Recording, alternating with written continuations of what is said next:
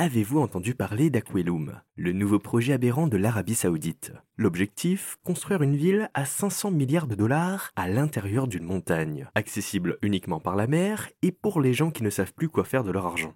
Salut, c'est Thibaut Ponamalé. Et cette semaine dans Futura Flash, on découvre ensemble pourquoi cette cité en apparence idyllique cache une véritable dystopie écologique.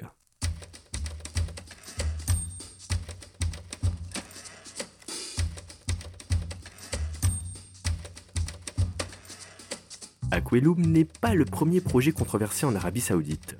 Avant lui, il y a eu Line, une ville de plus de 170 km construite en plein désert, et Sindala, des îles artificielles de luxe. Tous ces projets sont orchestrés par Neom, une entreprise saoudienne qui cherche à impressionner le monde entier en faisant de l'Arabie Saoudite une destination touristique haut de gamme. Imaginez-vous, si vous avez les moyens, rejoindre une ville futuriste sous une montagne, pendant que d'autres à la surface luttent pour survivre. Ça vous tente? On parle d'hôtels, de centres commerciaux, de jardins, de pôles de divertissement, tout ce qu'il faut pour une vie de luxe. Mais soyons sérieux.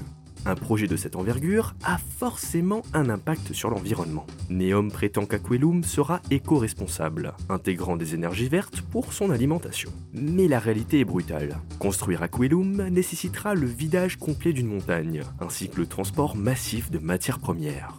Imaginez l'impact dévastateur sur la faune et la flore. On ne parle pas seulement de changer de paysage, mais de perturber des écosystèmes entiers. Pensez aux images de la construction de The Line, et vous comprendrez l'étendue de la perturbation.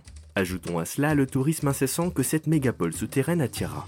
Des touristes qui ne viendront pas probablement en vélo électrique, mais surtout à bord de yachts dont l'empreinte carbone est généralement déplorable.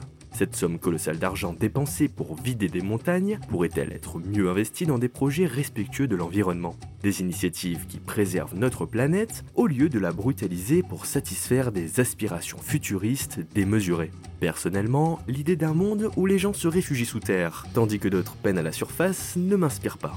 Et vous, qu'en pensez-vous? Partagez vos avis dans les commentaires. Et on se retrouve la semaine prochaine pour un nouvel épisode de Futura Flash.